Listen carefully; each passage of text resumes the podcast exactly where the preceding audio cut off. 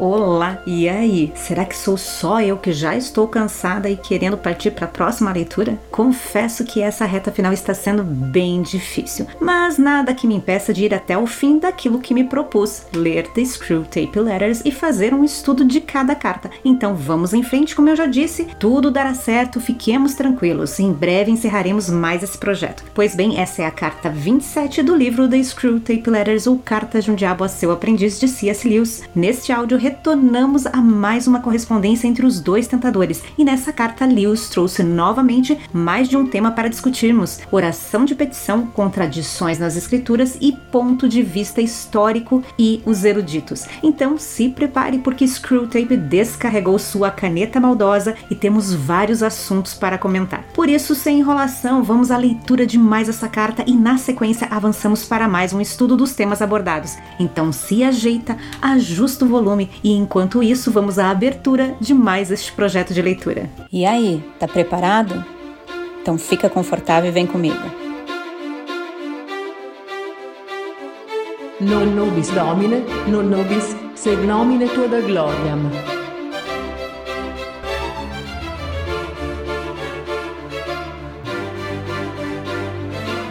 The Screwtape Letters by C.S. Lewis.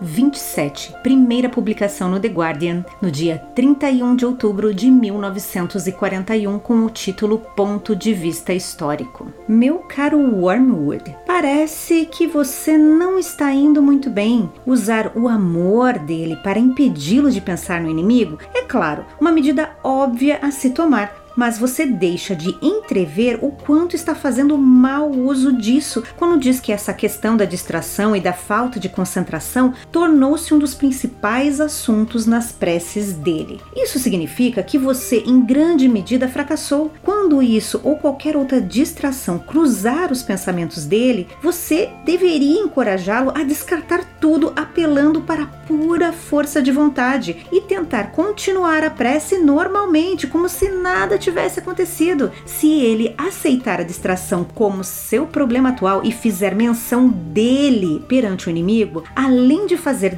dessa distração o principal tema de suas preces e de seus objetivos, isso será prejudicial para você. Qualquer coisa, mesmo um pecado, que tenha como consequência deixá-lo ainda mais próximo do inimigo, acaba por a longo prazo ir contra nós mesmos. Mas há outra linha de ação que pode ser promissora agora que ele está apaixonado. Uma nova ideia de felicidade terrena surgiu em sua mente. Portanto, há uma nova urgência em suas preces, que são puramente preces de súplica a respeito da guerra e de assuntos semelhantes. Agora é o momento para criar dificuldades intelectuais para as preces desse tipo. Você sempre deve encorajar a falsa espiritualidade, baseando-se na acepção aparentemente religiosa de que a verdadeira prece é apenas o louvor e a comunhão com Deus. Passa a ser fácil atrair os humanos para a desobediência direta ao inimigo, o qual, de modo que lhe é habitual, ou seja, de um modo vulgar, desinteressante e monótono, disse-lhes claramente que eles devem orar pelo pão de cada dia e pela cura dos enfermos. Você deve, é claro, esconder do seu paciente o fato de que a prece pelo pão de cada dia, interpretada num sentido espiritual, na verdade é tão grosseiramente uma prece de súplica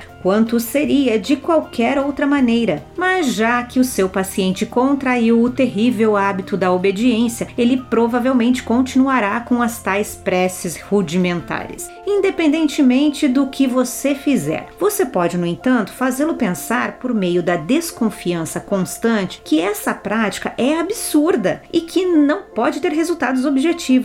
Não se esqueça de usar um argumento do tipo cara ou coroa. Se aquilo porque ele reza não acontece, então isso é mais uma prova de que as preces que envolvem pedidos não funcionam. Se isso acontecer, ele será capaz, obviamente, de perceber algumas das causas físicas que levaram a isso e concluirá que teria acontecido do mesmo jeito se tivesse orado ou não por aquilo. Assim, uma prece que consegue o que deseja torna-se uma prova de que ela é tão ineficaz quanto uma prece que não alcança o seu objetivo. Você, sendo um espírito, achará difícil entender como ele pode se deixar levar por essa confusão toda. Mas lembre-se de que ele dá como certo que o tempo é a realidade suprema. Ele supõe que o inimigo, assim como ele próprio, vê as coisas como o presente, lembra-se de outras como o passado e antecipa outras mais como o futuro. Ou mesmo que ele acredite que o inimigo não vê as coisas desse modo, ainda assim, bem no fundo, ele acredita que isso é apenas uma peculiaridade do modo de percepção do inimigo. Ele não acredita realmente, embora talvez diga que sim, que as coisas são como o inimigo as vê. Se você tentasse explicar para ele que as preces dos homens no dia de hoje são uma das inúmeras coordenadas utilizadas pelo inimigo para harmonizar o dia de amanhã, ele replicaria que de qualquer modo o inimigo sempre soube que os homens iriam fazer essas preces e, sendo assim, eles não rezaram livremente, mas estavam predestinados a rezar. E acrescentaria que é possível reconstituir os eventos de um determinado dia desde as suas causas até a criação da própria matéria, de tal modo que a coisa toda, tanto do lado humano quanto do lado material, já está definida desde o início. É claro que o que ele deveria responder é óbvio para nós, que o problema de ligar os eventos de um determinado dia a determinadas preces é apenas o aspecto superficial em dois pontos do seu modo temporal de percepção, do problema total de ligar todo o universo espiritual a todo o universo corpóreo, que a criação na sua totalidade opera em todos os pontos do espaço e do tempo, ou que pelo menos o tipo de consciência que os humanos possuem o força a ver todo o ato criador sempre coerente consigo mesmo, como uma série de eventos sucessivos, porque esse ato criador deixa espaço para o livre arbítrio deles. É o maior de todos os problemas. O segredo que está por trás de toda essa lenga-lenga do inimigo em relação ao amor, como se o ato criador consegue fazer isso, não é ao contrário problema algum, pois o inimigo não prevê como os humanos irão contribuir para o futuro com o seu livre-arbítrio, mas observa os atos deles no presente totalmente livre de que dispõe. E claro, observar um homem fazendo algo não significa forçá-lo a fazer tal coisa. Poderíamos dizer que alguns escritores humanos bastante intrometidos, principalmente Boécio, acabaram revelando esse segredo, mas devido ao clima intelectual que finalmente conseguimos produzir em toda a Europa Ocidental, você não precisa se preocupar com isso. Só os eruditos leem livros antigos e nós já demos tal jeito neles que, de todos os homens, eles são os menos capazes de adquirir sabedoria ao ler os tais livros. Conseguimos isso ao incular neles o ponto de vista histórico. O ponto de vista histórico, a grosso modo, significa que sempre que um homem culto se deparar com qualquer afirmação de um autor antigo, ele jamais irá se perguntar apenas se aquela afirmação é verdadeira ou falsa. Ele se pergunta quem influenciou o autor ou quanto essa afirmação contradiz o que ele disse em outros livros, ou quem sabe que fase essa afirmação representa na evolução desse autor ou na história geral do pensamento, como ela afetou os autores posteriores, com que frequência ela é mal compreendida, especialmente pelos próprios colegas do leitor erudito. Qual é a crítica geral feita a essa afirmação nos últimos 10 anos e qual é a atual conjuntura do problema? Enfim, considerar esse autor antigo como uma possível fonte de sabedoria, antever que o que ele disse poderia talvez modificar os próprios pensamentos e o comportamento do leitor, é rejeitado como um ato puramente ingênuo. E já que não conseguimos enganar toda a raça humana o tempo todo, é de grande importância para nós separar cada geração de todas as outras, pois sempre que o aprendizado permite a livre troca entre as gerações, há um perigo de que os erros característicos de uma sejam corrigidos pelos acertos característicos da outra. Mas graças ao nosso pai lá de baixo e ao ponto de vista histórico, os grandes eruditos se baseiam tão pouco no passado quanto o mecânico mais ignorante daquele tipo capaz de afirmar que a história é uma besteira. Do seu afetuoso tio, Screwtape. Reflexões, carta 27. Se na outra carta Lewis focou sua atenção em apresentar a diferença entre o altruísmo e a caridade, nessa carta voltamos a um mix de assuntos. Eu não sei se eu cansei do livro nessa reta final ou se esse início foi um pouco confuso mesmo, mas o fato é que a falta de uma história mais detalhada da vida do paciente, para mim, está fazendo falta nessa reta final. O livro está parecendo aqueles seriados policiais que a história começa e termina naquele episódio e no próximo a trama é outra e não tem uma ligação nenhuma com anterior, sabe como? Isso tem me desmotivado e esse capítulo foi mais um que eu me arrastei. Mas ao final, como sempre acontece, eu acabo entendendo e gostando. Mas o processo até chegar ao final e entender a mensagem foi penoso. Enquanto li, eu pensava: fica calma, porque provavelmente Gonzales vai te ajudar a descascar esse abacaxi. Talvez o problema seja eu, ou também a duração que esse projeto está levando. Parece que não termina nunca. Eu também tinha deixado de lado outro livro que eu estava lendo, Frankenstein, que eu parei faltando 15% para finalizar a história. Eu vou fazer um áudio contando um pouco dessa minha experiência lendo essa história da Mary Shelley depois. Por enquanto, vamos focar nesta carta 27, sem ficar pensando muito no cansaço e em tudo que nos distrai e só vamos. Uma hora chegamos ao fim. Até porque distrações é o primeiro tema apresentado por Screwtape. O velho tentador disse que o namoro tem distraído o paciente, mas que Wormwood não não está conseguindo extrair muito desse fato. Isso porque o paciente está consciente de que está perdendo a concentração em suas preces. E agora ele ora pedindo ajuda para que ele consiga manter o foco. Gonzales nos conforta dizendo que o mundo e os desejos da nossa carne são uma grande fonte de distração para todos e que Screwtape e seus comparsas usam de tudo isso para nos afastar da nossa devoção a Deus. O autor complementa que as distrações virão para todos nós, mas Lewis fez um bom trabalho em nos alertar que, em vez de ignorar as nossas perturbações espirituais na esperança de que elas simplesmente desapareçam, devemos orar por esses itens exatos. É interessante que durante essa semana tenho me comprometido a ler a Bíblia diariamente, e se eu não faço estudos, coloquei como meta ler alguns salmos todos os dias. E teve uma noite que eu li e reli, e no meio da leitura minha mente voava e eu começava novamente para chegar no fim e perceber que novamente eu tinha me perdido em pensamentos diversos. Fiquei pensando: será que só foco em ler e terminar sem me importar com esses pensamentos aleatórios no meio? Ou eu deveria parar e insistir em fazer direito, nem que isso me custe apenas a leitura de um único salmo? Fiquei com isso na minha cabeça porque naquela noite eu optei em apenas em seguir em frente. Eu estava cansada, eu não ia tentar ler tudo de novo, mas aquilo ficou comigo. Fiquei pensando: de que adianta ficar repetindo palavras que não fazem sentido. Minha mente então respondia: ora, é para criar o hábito. Seu corpo, uma hora ou outra, vai entender que você vai fazer isso todos os dias, goste ele ou não.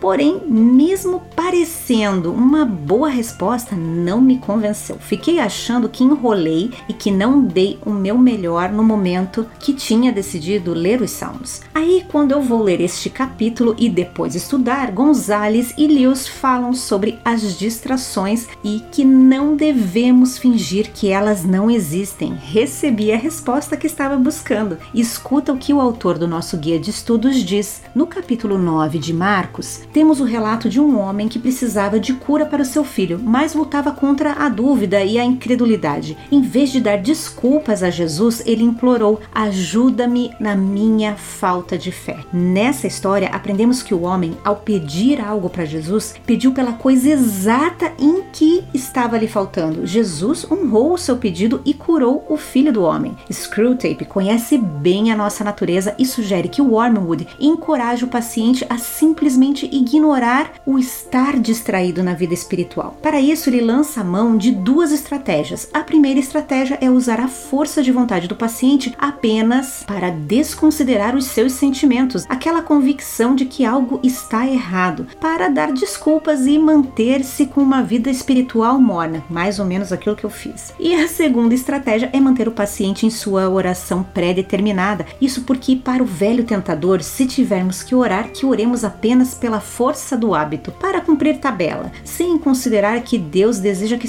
sejamos honestos e transparentes em nosso relacionamento com Ele. A Bíblia tem muito a dizer sobre apenas seguir em frente e fingir que nada aconteceu, como aconselha Screwtape. Jesus disse que nossas orações e atos de adoração precisam ser autênticos e transparentes como lemos em Mateus capítulo 6, nos versículos 5 e 8, que diz assim: E quando vocês orarem, não sejam como os hipócritas. Eles gostam de ficar orando em pé nas sinagogas e nas esquinas, a fim de serem vistos pelos outros. Eu lhes asseguro que eles já receberam sua plena recompensa. Mas quando você orar, vá para o seu quarto, feche a porta e ore a seu pai, que está no secreto. Então, seu pai, que vê no secreto, o recompensará. E quando orarem, não fiquem sempre repetindo a mesma coisa como fazem os pagãos. Eles pensam que por muito falarem serão ouvidos. Não sejam iguais a eles, porque o seu pai sabe do que vocês precisam antes mesmo de o pedirem. Gonzales acrescenta que também os profetas do Antigo Testamento deixaram advertências muito semelhantes para o povo de Deus, como está lá em Isaías, capítulo 1, dos versículos 11 a 17. E para contextualizar por que Isaías estava escrevendo aquelas coisas, vamos entender o que estava rolando naquele período do profeta Isaías. Bom, os bons cidadãos de Judá estavam desfrutando de uma economia próspera, adoravam qualquer deus que estivesse no cardápio. Ricos homens de negócios utilizavam táticas legais implacáveis contra os menos favorecidos. Suas esposas desfilavam com roupas caras e o rei Acaz tinha uma impressionante réplica do altar assírio instalado em Jerusalém. Santo, santo, santo era uma expressão estranha no vocabulário daquele povo. Eles se preocupavam com as ameaças à segurança nacional, mas achavam que a solução era ter políticos inteligentes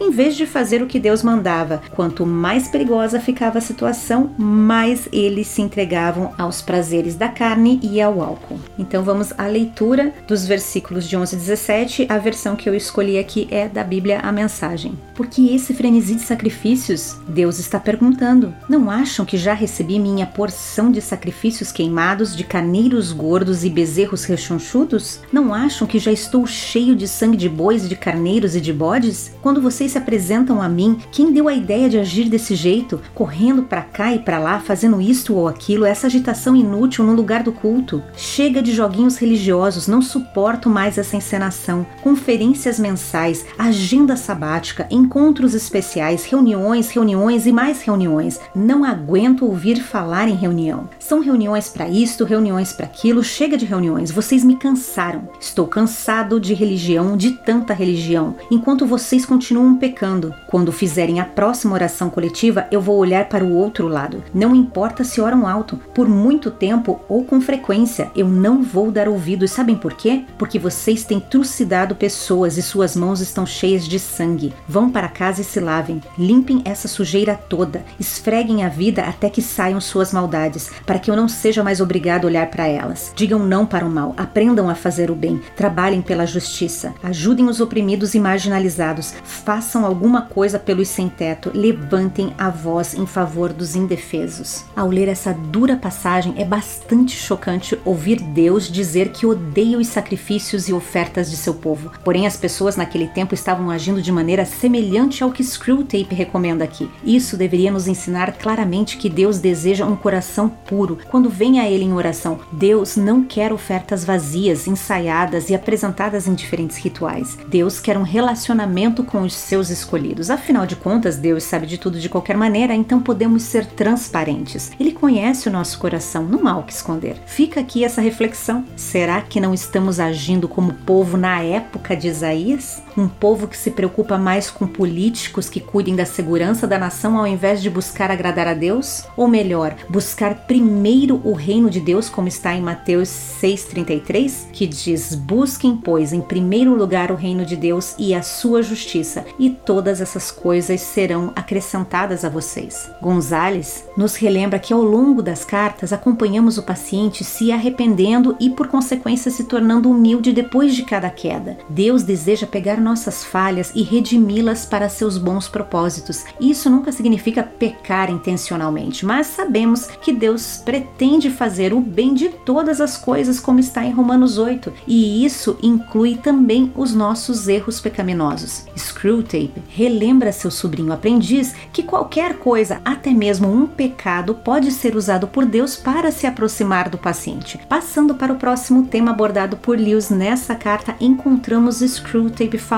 sobre as orações peticionais ou orações de petição. E confesso que eu fiquei um pouco confusa com qual seria a mensagem por trás de todo aquele falatório do Velho velho tentador. Gonzales também reconhece que existe uma certa dificuldade nessa passagem. Ele diz: as palavras de Screwtape são um pouco complicadas aqui, mas ele introduz a ideia de dificuldade intelectual especificamente sobre as orações petitórias, pois foi exatamente nessa parte que Gonzales me ajudou a descascar o abacaxi que eu te falei lá no início. Bem, o autor nos conta que esse tema sobre as orações de pedido é um tema que Lewis teve uma certa dificuldade intelectual e pessoal para desvendar. Gonzales diz que devemos lembrar que Lewis era um gênio e mestre em pensamento lógico e coerente. Quando os versículos da Bíblia eram paradoxais ou pareciam estar em tensão, ele ponderava muito ao tentar pensar em uma solução. O que deixava Lewis inquieto era conectar dois versículos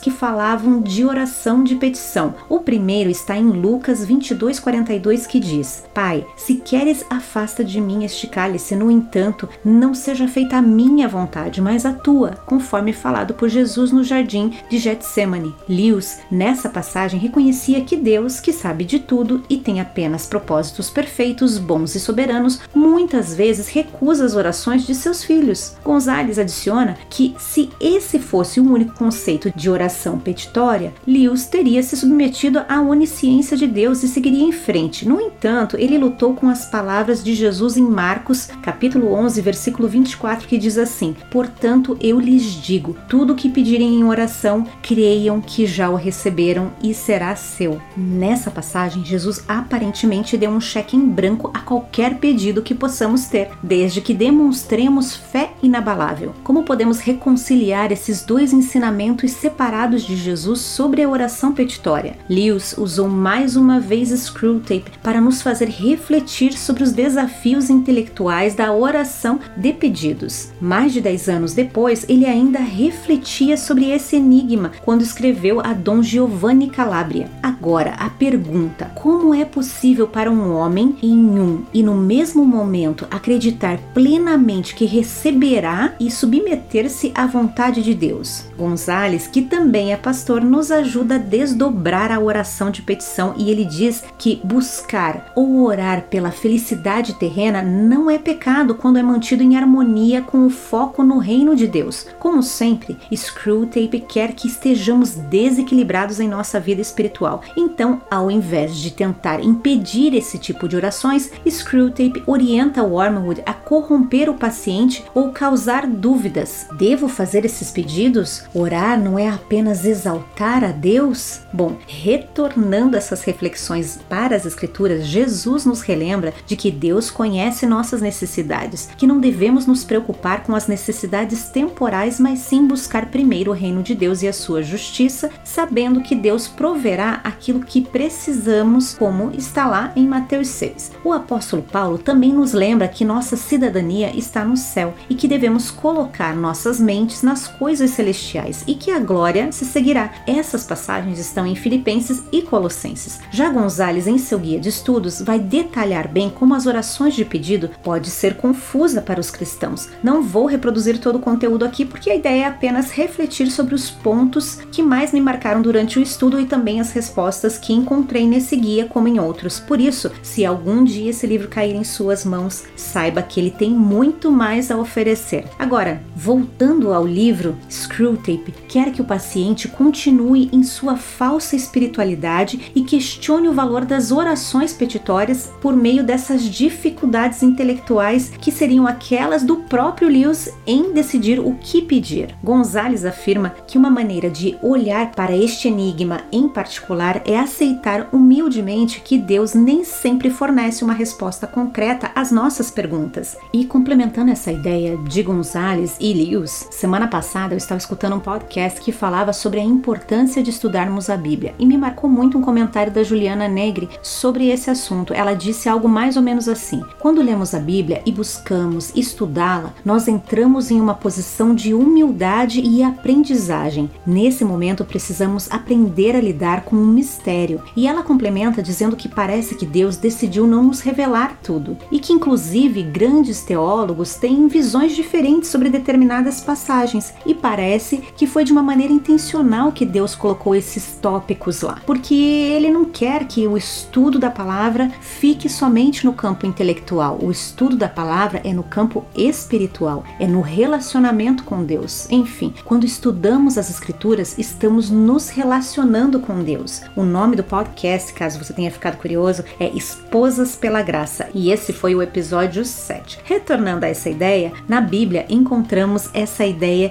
de que não nos foi revelado tudo, como está em Provérbios 25, 2, que diz assim: A glória de Deus está nas coisas encobertas, mas a honra dos reis está em descobri-las. E também em Deuteronômio, capítulo 29, versículo 29, está escrito assim: As coisas encobertas pertencem ao Senhor, ao nosso Deus, mas as reveladas pertencem a nós e aos nossos filhos para sempre, para que sigamos todas as palavras desta lei. Então, sabendo que nem tudo nos foi revelado e que o estudo da palavra de Deus requer não apenas que fiquemos no campo intelectual, mas também no campo espiritual, um outro ponto importante é compreender a natureza da revelação progressiva de todo o cânon das Escrituras. Deus, ao longo das Escrituras, vai se revelando, por isso a importância de ler não apenas um versículo, mas o contexto e não apenas um livro, mas toda a palavra de Deus. O pastor Augusto Nicodemos fala sobre isso e ele diz assim: Deus só revelou para nós aquilo que era necessário. A Bíblia é a palavra de Deus, a revelação de Deus, e por causa disso ela é perfeita. Mas isso não quer dizer que ela seja completa no sentido de que ela nos fala tudo a respeito de Deus. Ela é suficiente. Deus nos revelou na Bíblia o que é suficiente para nossa salvação e redenção, para que nós conheçamos a Deus, conheçamos a nós mesmos e para que saibamos qual a vontade dele para a nossa vida. A Bíblia não é exaustiva, ela não nos diz tudo a respeito de Deus, ela não nos diz tudo a respeito de Jesus Cristo. Por isso, uma regra muito importante para nós: paremos onde a Bíblia para, onde ela se cala, a gente se cala também. Muitos erros e muitas heresias acontecem quando as pessoas querem ir além do que está escrito e tentam imaginar aquilo que a Bíblia não diz. Quando as pessoas tentam preencher as lacunas que Deus quis que permanecessem como lacunas, tem coisas que Deus não nos revelou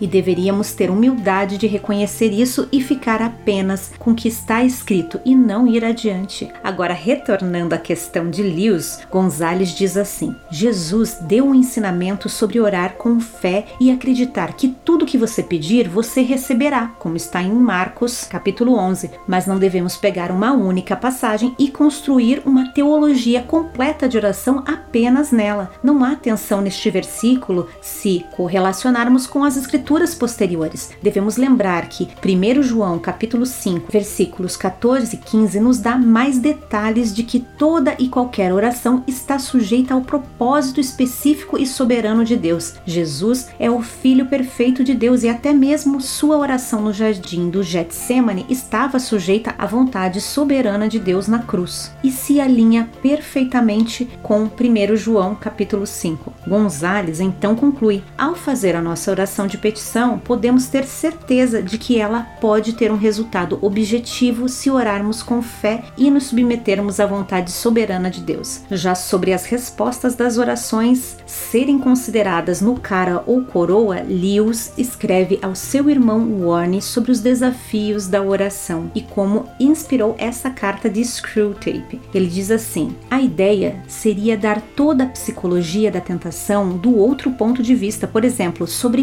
minar sua fé na oração. Não acho que você precise ter qualquer dificuldade com o intelecto dele, desde que nunca diga coisa errada no momento errado. Afinal, o inimigo responderá às suas orações ou não. Se não o fizer, então é simples. Isso mostra que as orações não são boas. Agora basta uma palavra sua para fazê-lo acreditar que o próprio fato de se sentir mais paciente, depois de ter orado pedindo paciência, será considerado uma prova de que a oração é uma espécie de auto-hipnose. Então, como esse evento terá causas que você pode apontar, ele pode ser persuadido de que teria acontecido de qualquer maneira. Você percebe a ideia? Oração sempre pode ser desacreditada porque funciona ou porque não funciona. Essa correspondência também está no livro Collected Letters, no volume 2. Gonzales nos relembra que precisamos continuar a orar, esperar com fé e quando as respostas vierem, precisamos agradecer a Deus por realmente responder às nossas orações. Estas podem ser respostas positivas ou negativas, porém a coisa mais ofensiva que podemos fazer é atribuir as respostas de Deus à mera coincidência. Seguindo a carta, Screwtape menciona novamente Boécio, que já apareceu na carta número 15 e também número 4, e ele diz assim: Poderíamos dizer que alguns escritores humanos bastante intrometidos, principalmente Boécio, acabaram revelando esse segredo. E de qual segredo Screwtape está falando? No final do parágrafo anterior, o velho tentador está dizendo que o fato de Deus ver o homem fazendo algo não significa que ele está interferindo naquilo que o homem faz. E é aí que ele acrescenta que Boécio, um escritor intrometido, já revelou esse segredo. Na versão comentada em inglês, a edição diz o seguinte: Boécio, que viveu entre 480 e 524 depois de Cristo, foi um estadista e filósofo romano. Ele escreveu The Consolation of Philosophy, que explora questões sobre o livre-arbítrio e predestinação. Lewis chamou esse livro de Boécio um dos livros mais influentes já escritos em latim. Ou seja, o que Screwtape quer dizer com isso é que, apesar de Boécio ter revelado o segredo entre o livre-arbítrio e a predestinação, Wormwood não precisa se preocupar, porque até mesmo os eruditos e estudiosos dessa geração moderna estão convencidos de que ler livros antigos é uma perda de tempo. Escuta o que Lewis escreveu em um pequeno ensaio chamado On the Reading of Old Books. Existe uma ideia estranha no exterior de que os livros antigos devem ser lidos apenas pelos profissionais e que o amador deve se contentar com os livros modernos. Assim, como tutor de literatura inglesa, descobri que se o aluno médio deseja descobrir algo sobre o platonismo, a última coisa que pensa em fazer é pegar uma tradução de Platão na estante para ler. Ele prefere ler algum livro moderno e monótono, dez vezes mais longo, contendo tudo sobre os ismos e influências e apenas uma vez em cada 12 páginas ler o que de fato Platão disse sobre determinado assunto. O erro pode ser considerado até amável, pois brota da humildade. O aluno tem um pouco de medo de encontrar um dos grandes filósofos cara a cara. Ele se sente inadequado e pensa que não compreenderá, mas se ele soubesse o grande homem apenas por causa da sua grandeza, é muito mais inteligível do que o seu comentarista moderno. Em outras palavras, a grandiosidade do autor se torna mais clara quando se entra em contato direto com sua obra, ao invés de depender da interpretação de comentadores modernos. E é interessante que foi isso que me moveu a iniciar os projetos de leitura dos clássicos. Tudo começou com a leitura do filósofo alemão Schopenhauer, que eu carinhosamente apelidei de velho rabugento. Entre as várias coisas que ele falava, ele dizia que para entender uma obra, você tem que ler o livro original, e isso inclui ler no idioma original, porque ele acreditava que durante a tradução poderia ocorrer alguma mudança no que foi a intenção do autor. Isso ficou na minha cabeça, pois assim como Lewis descreveu, eu também pensava que eu também não conseguiria ler os clássicos originais e que estava tudo bem com os comentários e livros contemporâneos, até que eu li 1984, Admirável Mundo Novo e Fahrenheit 451. E então eu percebi que todas as distopias que eu já tinha lido eram uma cópia desses três livros: Jogos Vorazes, Divergente, a série Feios, Delírio e por aí vai. Foi então que resolvi encarar John Milton e o seu Paraíso Perdido. Afinal, eu já tinha lido algumas obras de Shakespeare e tinha até que ido bem. E para minha surpresa, consegui chegar ao fim de Paraíso Perdido. Não vou fingir que foi fácil, até porque agora não parece ter sido tão difícil como foi quando eu encarava a primeira página do livro. Mas a recompensa pelo esforço valeu a pena. Expandi meus limites, ampliei a maneira com que interpreto diferentes textos, aumentei meu vocabulário. Isso sem contar que tive o prazer de ler uma história que me fez mais próxima da Bíblia. Bíblia essa que eu nunca tinha lido. Me tornei outra pessoa. Eu que antes só conhecia a palavra de Deus de pequenos versículos ou reescritas por seitas, agora tenho descoberto a verdade. Gonzales fala a mesma coisa. Escuta o que ele diz. Mais uma vez, faríamos bem em passar mais tempo lendo a própria Bíblia do que os comentários. O que é uma verdade? Às vezes passamos mais tempo ouvindo podcasts de pessoas que falam sobre Deus, ou pregações ou louvores, mas sentar e ler o que Deus deixou registrado para nosso aprendizado e edificação, isso nós quase não fazemos.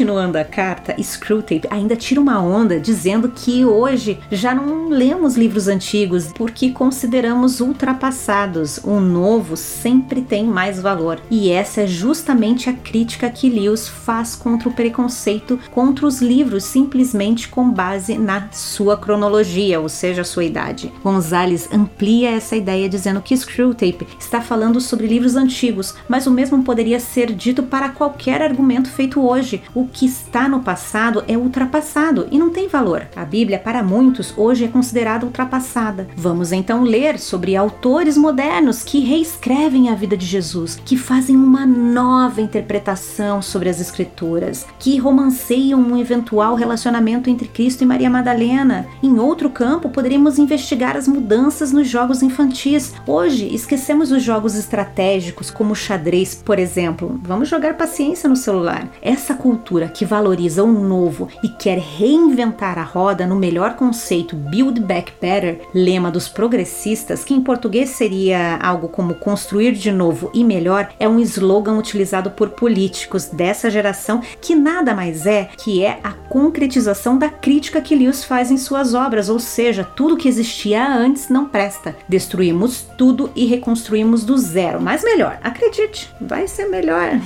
Agora, nas questões que surgem do que Lewis chama de ponto de vista histórico, estão enraizadas no ceticismo sobre a verdade histórica em geral. Lewis é bastante claro quando descreve as perguntas dos estudiosos, o tal homem erudito que, ao invés de se perguntar se uma afirmação antiga é verdadeira ou não, fica naquele jogo de perguntas como quem influenciou o escritor antigo? Até que ponto a afirmação é consistente com o que é dito em outros livros? Em que fase do desenvolvimento do escritor a declaração foi feita? Qual era a fase na história geral do pensamento que ele escreveu isso? Como isso afetou os escritores posteriores? Enfim, o ponto de vista histórico determinou que qualquer declaração antiga, como a Bíblia, como possível fonte de conhecimento que poderia influenciar o seu comportamento, é indescritivelmente simplório. Como diz a frase por aí, não é possível que em 2023 você acredite no que foi escrito há milênios atrás. Gonzalez conta que Lewis teve sérios desafios com os críticos literários de sua própria época e escreveu um livro inteiro para corrigir o que considerava as abordagens erradas. Seu livro se chama An Experiment in Criticism, de 1961. Por fim, Gonzalez conclui que ao usar táticas como essas, Screwtape procura separar cada geração das anteriores para que não possam aprender umas com as outras. Screwtape e seus comparsas têm promovido o ponto de vista histórico e estão obtendo bons resultados com isso. Seu objetivo é cortar a ligação entre cada geração para que as pessoas não leiam sobre pensamentos ou características anteriores. O ponto de vista histórico é uma das estratégias para nos afastar do aprendizado que vem do passado.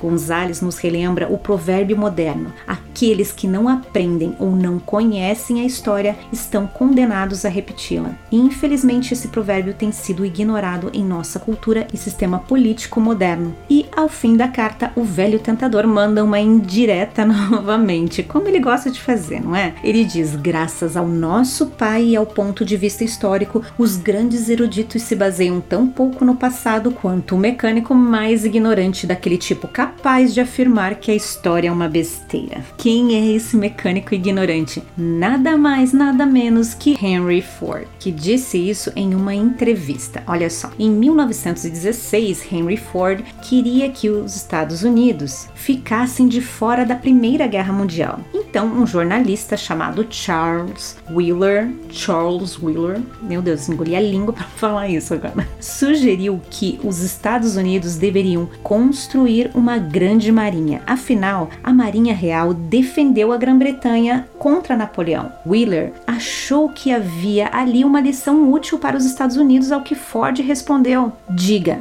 que me importa, Napoleão? Ele então divagou. O que nos importa o que eles fizeram há 500 ou mil anos? Não sei se Napoleão tentou ou não passar por lá e não me importa. Não significa nada para mim. A história é mais ou menos uma besteira. É tradição. Não queremos tradição. Queremos viver o presente e a única história que vale uma represa é a história que fazemos hoje. Essa entrevista foi publicada no Chicago Tribune em 25 de maio de 1916. Essa declaração deve ter incomodado tanto Lewis que ele resolveu dar uma cutucadinha no grande empresário e na sua declaração infeliz. E é isso. Nos despedimos por aqui e nos encontramos novamente para a abertura da carta 28. Vamos com fé porque vamos terminar esse estudo como nos propusemos a fazer. Por isso, força. Fique com Deus e até o próximo áudio. Tchau.